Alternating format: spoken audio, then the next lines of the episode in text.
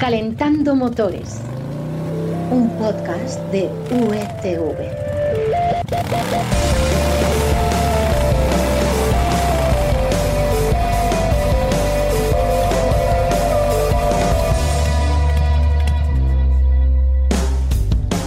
Hola, bienvenidos a Calentando Motores, el podcast en el que te ponemos al día de lo más llamativo que ha sucedido en el mundo de las motos y de los coches durante esta última semana.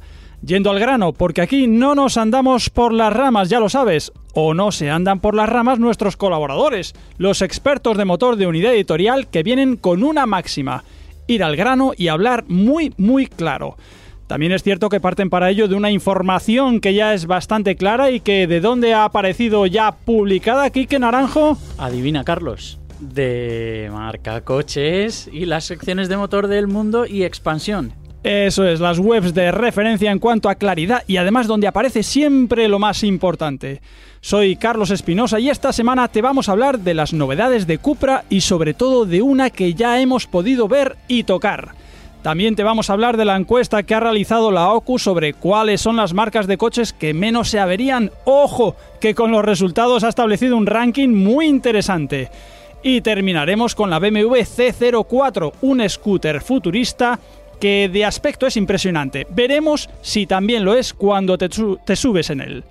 Los temas ya están bien colocados, bien guardados en el maletero, tenemos ya la ruta puesta, así que nos abrochamos el cinturón, esperamos a que el semáforo encienda su luz verde y arrancamos.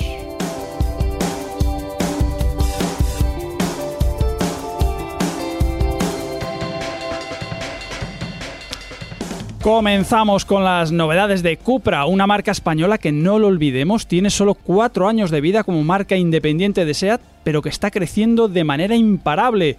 Quique Naranjo, ¿qué tal? Hola otra vez, Carlos. Oye, lo último que sabíamos es que el Cupra Tabascan eh, iba a aparecer o va a aparecer en 2024. Ahora sabemos que se añadirán dos modelos más. ¿Qué modelos son?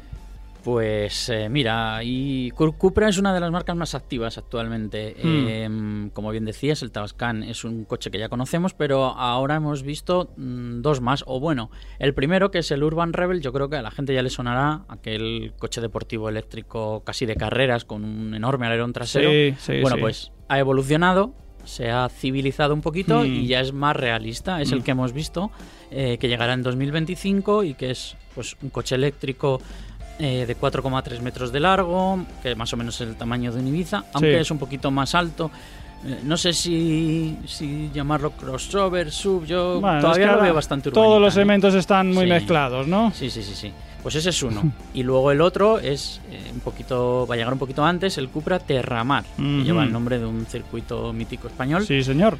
Y eh, que va a ser un sub también que sustituirá al Cupra Ateca. Mm. Mide unos 4,5 metros, más o menos lo mismo que el Formentor, que ya sabes que ha sido un éxito de ventas. Eso es. Pero este coche va a tener un lenguaje de diseño eh, algo distinto, una silueta menos coupé, quizá pensado más en la familia. Ya. Eh, y viene con motores térmicos eh, y también híbridos enchufables. De momento no se sabe nada de que vaya a haber 100% eléctricos. Sí, Quique, sé que el Terramar no lo has contemplado de cerca, pero en el Urban Rebel sí has podido sentarte y tocarlo con, con tus propias manos. ¿Cómo es este coche en las distancias cortas? Bueno, pues al final, eh, cuando vas a ver un prototipo, eh, sobre todo uno como este, al que todavía le faltan años para llegar a producción, Mm. eh, pues hay que pensar que hay muchos detalles que, pues que no van a ser así en la realidad. Son Eh, atrezo. Sí, aunque en este caso tampoco te creas que tantos, porque era, era bastante realista, sobre todo por fuera. Eh, sí que es verdad que a lo mejor hay funcionalidades eh, tecnológicas pues que no se van a ver, como por ejemplo este tenía, recuerdo, en el centro del cuenta kilómetros, o sea, en el centro del tablero de instrumentos era casi como una pantalla de videojuegos y de hecho tenían puesto escenas de un videojuego de conducción clásico de nuestra época. Eh, que evidentemente pues eso no, no será realidad. Oye, ¿me vas a decir qué videojuego? Porque me has dejado así un poquito... Eh, ¿Te acuerdas del Outroom? Pues algo parecido. ¡Ay, Fíjate si madre mía! Somos un poco viejunos, ¿eh? Sí, sí, sí. Esto ya nos pasó la semana pasada y ya vamos por el mismo camino. Pero bueno, a ver, eh, sí que es verdad que estos prototipos eh, son declaraciones de intenciones en cuanto a estilo. Como te digo, este es bastante realista y parece bastante terminado, por lo menos por fuera. Eh, pero bueno, sí que hay detalles, pues eso, no solo lo de la pantallita, sino que también llevaba en el volante los mandos habituales de la caña del volante, pues eran los mandos de la Play la cruz, los botones. Eh, y luego pues alguna cosita también en cuanto a materiales, con, tejidos y con piezas hechas en 3D que eh, habrá que ver si se aplican o no. Claro. Oye, ¿te sientes intimidado cuando tocas un prototipo que sabes que es único, ¿no? Eh, que, si lo rompes, no sé, ¿vas con un cuidado especial? Hombre, mira, te, te, cuento una anécdota que nos pasó. Lo único que nos pidieron antes de sentarnos dentro, porque nos pudimos sentar para hacernos una foto y demás y verlos, eh, fue que nos sacáramos todo lo que lleváramos en los bolsillos de atrás para no dañar el, el asiento, ni el tapizado, ni el acolchado. Al final son coches que se montan a mano claro. y que, bueno, pues no tienen los ajustes de un coche de producción y entonces hay que tener un poquito de cuidado con él, sí, claro. Bueno, yo te voy a confesar que en algún prototipo he echado la mano y me he quedado con una pieza en la mano. Por eso hay que tocar poco. y he tenido que pedir después disculpas. hay que mirar más y tocar menos. Oye, ¿sabemos eh, ¿Algo del motor que va a utilizar este Urban Rebel? Bueno, de momento no hay muchos detalles. Al final faltan tres años. Hay que homologarlo, en fin. Es mm, mucho. Eh, es mucho tiempo todavía, mm. pero sí que nos han dado ya una referencia. Eh, bueno, hemos dicho lo primero que es eléctrico. Mm. y entonces, claro, 226 caballos, que es la referencia que nos han dado como tope. Muchísimo. Son muchísimo, pero al final los eléctricos tienen esa tendencia a, Sobre, a dar sobrepotencia, digámoslo así, ¿no? Sí, que nos los venden como ecológicos, pero luego o sea, 220 caballos, al final ya nadie le extraña. Nos movemos en 300, 400. Bueno, eh, sí que es un coche deportivo y entonces pues encaja. Eh, de 0 a 100 eh, parece que lo va a hacer en 6,9 segundos. Mm, y, veremos si, incluso le montan la tracción total, que puede ser una opción, aunque sea un coche urbano quizá tenga menos sentido. Mm. y a ver qué, qué niveles de potencia. Seguro que hay por debajo y serán más razonables. Seguro. Oye, ¿y de autonomía? ¿Han dicho algo? pues también hay una cifra eh, que nos sirve de aproximación, 440 kilómetros por recarga. Mm, eh, veremos si es lo máximo. De aquí a tres años las baterías pueden evolucionar también eh, en parte. y lo que tampoco sabemos, porque volvemos a insistir, es muy pronto y no hay definidas gamas, pues son variantes de batería más pequeñas, con autonomía menores, que seguramente también las habrá para que además sea más barato. Pues eh, ya sabemos cómo van a ser los Cupra de próxima generación, de manera muy anticipada, es cierto, porque aún queda bastante para que lleguen al mercado.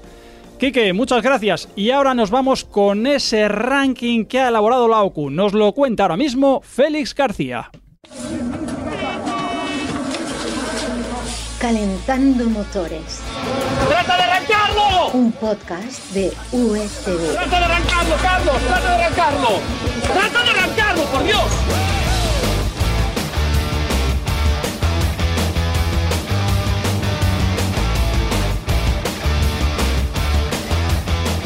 La Organización de Consumidores y Usuarios ha realizado una encuesta entre 52.430 automovilistas de Bélgica, Italia, Francia y Portugal para conocer las averías que han sufrido sus coches. Gracias a ello, ha establecido un ranking de fiabilidad con 36 marcas que tiene a una marca como líder y a otra, claro, como farolillo rojo. Félix García, ¿qué tal? Muy bien, Carlos, aquí estamos. Oye, lo primero, ¿qué se le ha preguntado a los clientes para realizar este estudio? Pues lo primero, evidentemente, que se les ha pedido es el modelo de coche que tienen y luego las averías que han sufrido, la gravedad de estas averías y el grado de satisfacción que tienen con el coche. Claro. Y estamos seguros de que están la mayoría de los modelos presentes en Europa porque en este estudio han entrado al final 326 modelos distintos mm. desplegados en 523 versiones. O sea, que la muestra es bastante amplia. Mm. Oye, ¿cómo le ha ido a las marcas europeas? Bueno, no del todo mal, pero no son las grandes triunfadoras. de hecho, la marca europea más fiable, según este estudio de la OCU, flipa y a muchos les va a sorprender, es la española SEAT. Muy bien. No Cupra, ¿eh? SEAT, que aparece en décimo lugar con 85 puntos, empatada con Dacia y solo un punto por encima de Skoda, su hermanastra, que tiene 84. Te pongo otros ejemplos. Volkswagen es la decimoquinta del ranking con 82 puntos, los mismos que Peugeot, Mercedes y BMW. Y Ford, Citroën, Audi, Volvo y Renault empatan con 80 puntos. Oye, entonces, ¿quién, eh, qué marca lidera este, este ranking, Félix? Pues como siempre, y como sale también en los GD Power de, de Estados Unidos, las asiáticas. Ah. De hecho, Lexus ha obtenido el primer puesto con 93 puntos. Mira. Y le siguen por delante y por este, o sea, por detrás, perdona, y por este orden, Subaru, asiática, Toyota, asiática, Mitsubishi, asiática, Kia, asiática, Suzuki, asiática, Hyundai, asiática, Honda, asiática y Mazda, asiática. Qué barbaridad. Todas estas aparecen antes que cualquier marca europea. Oye, y ahora la pregunta que mucha gente está esperando. A ver, el farolillo rojo de este ranking, la marca que ha salido peor parada, ¿cuál es? Pues como no podía ser de otra manera, con esa red de distribución que tiene tan maravillosa, Tesla. Ah. Eh, muy de moda, muy atractiva, su, su capo en Twitter o no, no lo sabemos, pero los propietarios de Tesla no han valorado muy bien a sus coches en este sentido. Qué interesante. Oye, Félix, ¿sabemos también, imagino, no sé, con este estudio, cuál es el modelo más fiable? Puesto que ya que los clientes han hablado de sus coches, también a lo mejor hay un ranking de modelos, ¿no?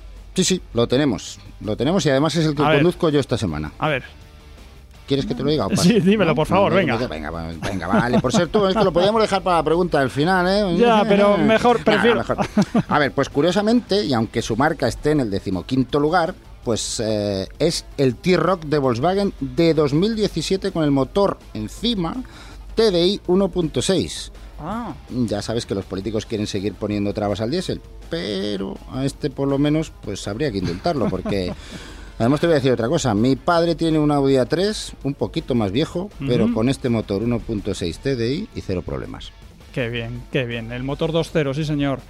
Pues, eh, oye, que lo indulten, que lo indulten, ¿eh? Como al Ninot Indultac, ¿eh? ¿Eh? Podríamos hacer el coche Indultat. Por Sí. cierto, que si queréis ver ese ranking completo lo tenéis en Marca Coches. Sí, sí, sí, sí. Félix, muchas gracias por acercarnos este ranking de fiabilidad que siempre viene bien. Y ahora nos vamos con esa espectacular BMW CE04 que ya ha probado Florian, nuestro compañero motero, y nos lo cuenta ahora mismo cómo va.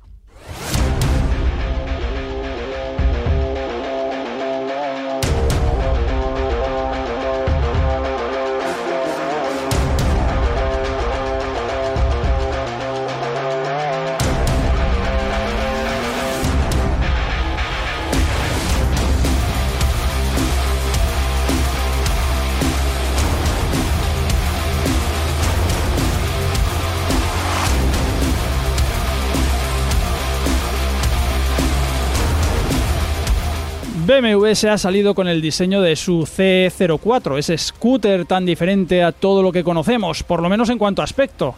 Pero resulta que este modelo tiene alguna particularidad bastante interesante y es que es un modelo de, ojo, alta tensión.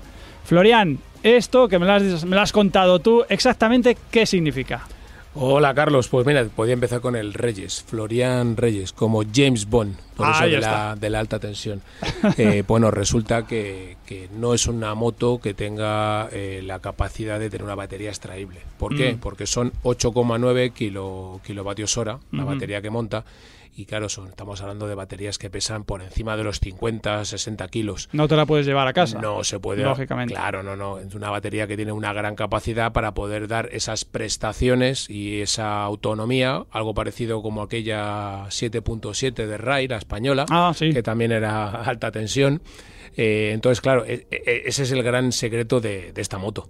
Mm, oye, ¿y qué ventajas tiene en materia de prestaciones el hecho de tener alta tensión? Claro, bueno, de hecho tienen que eh, limitarla a 120, 125 kilómetros por hora, porque si no la batería se- con esta, con ese- nos quedaríamos sin ella. Te la en- comes. en tres cuartos de hora, sobre todo los que nos gusta darle, lo- nos gusta darle al puño, pero lo que tiene sobre todo y esto, así que aquí necesito de tu ayuda, porque mi memoria no da para tanto. A ver. Sobre todo es la aceleración. Para que te hagas una idea, lo tengo aquí apuntado porque una cosa son los datos que dan y otra cosa luego cuando lo, lo estás probando. A ver, Eh, de 0 a 50 kilómetros por hora, estamos hablando de 2,6 segundos.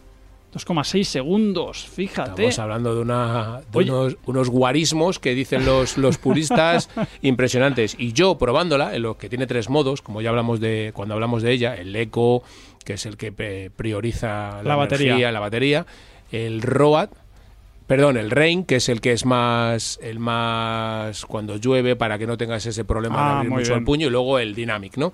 Pues en el modo eco de 0 a 100 más o menos son 10 segundos en el eco. En el eco. ¿vale? Pero es que en el Dynamic son 8,5 segundos de 0 a 100. Qué barbaridad. Hablamos de prestaciones de un de, de- mejor que muchos deportivos. Qué barbaridad. Eh, Oye, sí, sí, y luego la potencia. La Sí. potencia, hablamos de una moto que en el equivalente que te gusta a ti de caballos de eh, normales, de los de toda la vida, son 42 caballos. ostras. Pero es que el par motor son 62 newton metro. Hablamos de. Es, una, es una, un par motor de lo que sería una moto de 600 de cuatro tiempos de hace 5 o 6 años. Qué barbaridad.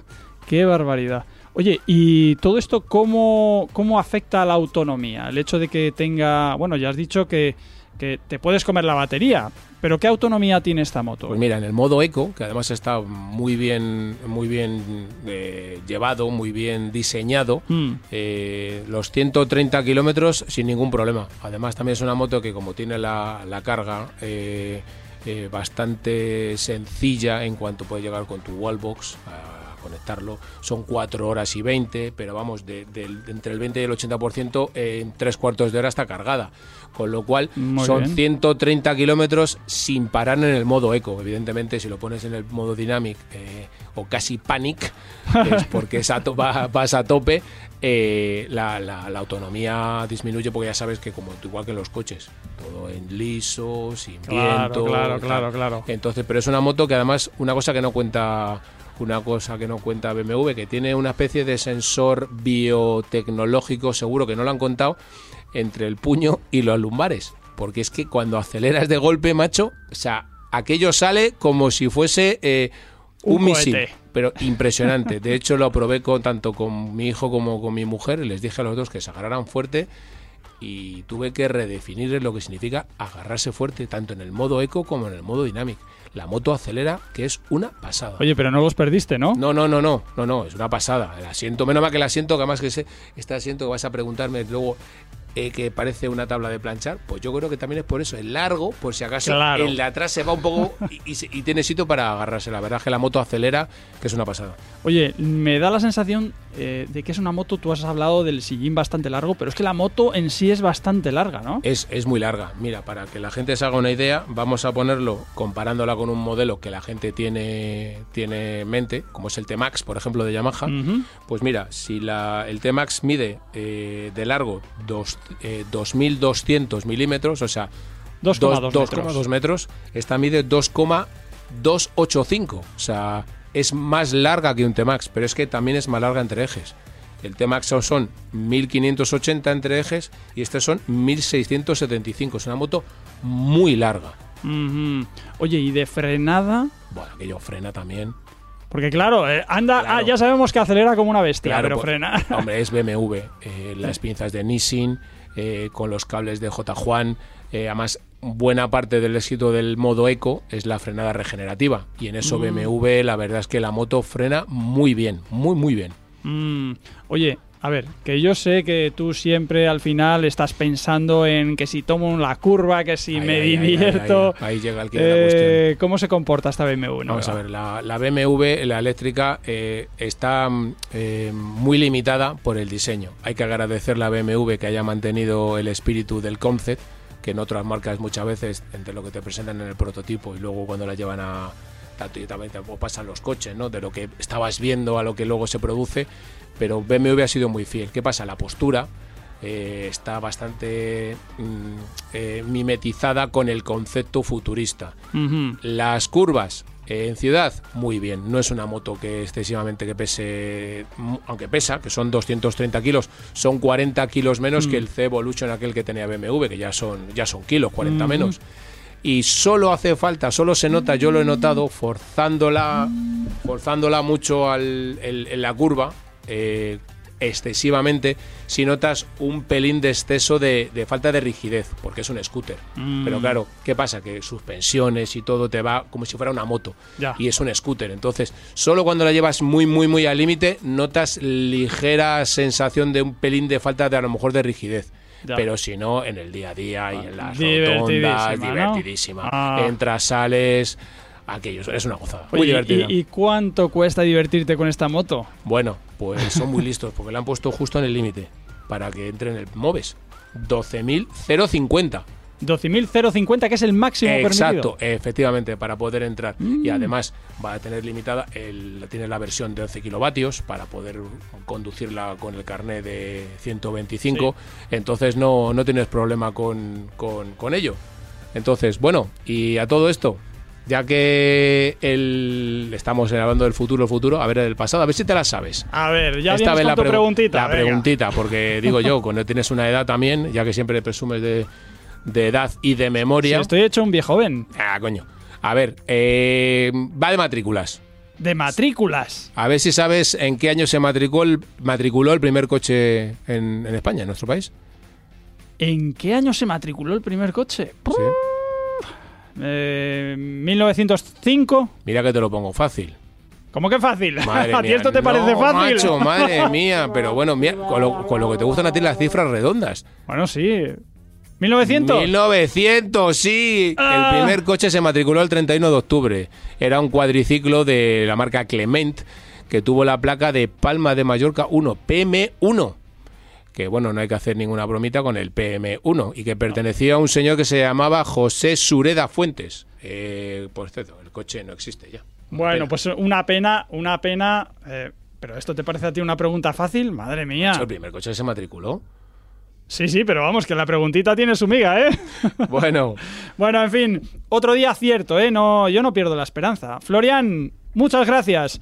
Apagamos ya el motor, que no queremos contaminar si no es necesario, dejamos el coche en el garaje, pero con las llaves cerca, que pronto volveremos a utilizarlas para estar contigo. En una semana. Hasta entonces, disfruta del motor. ¡Adiós!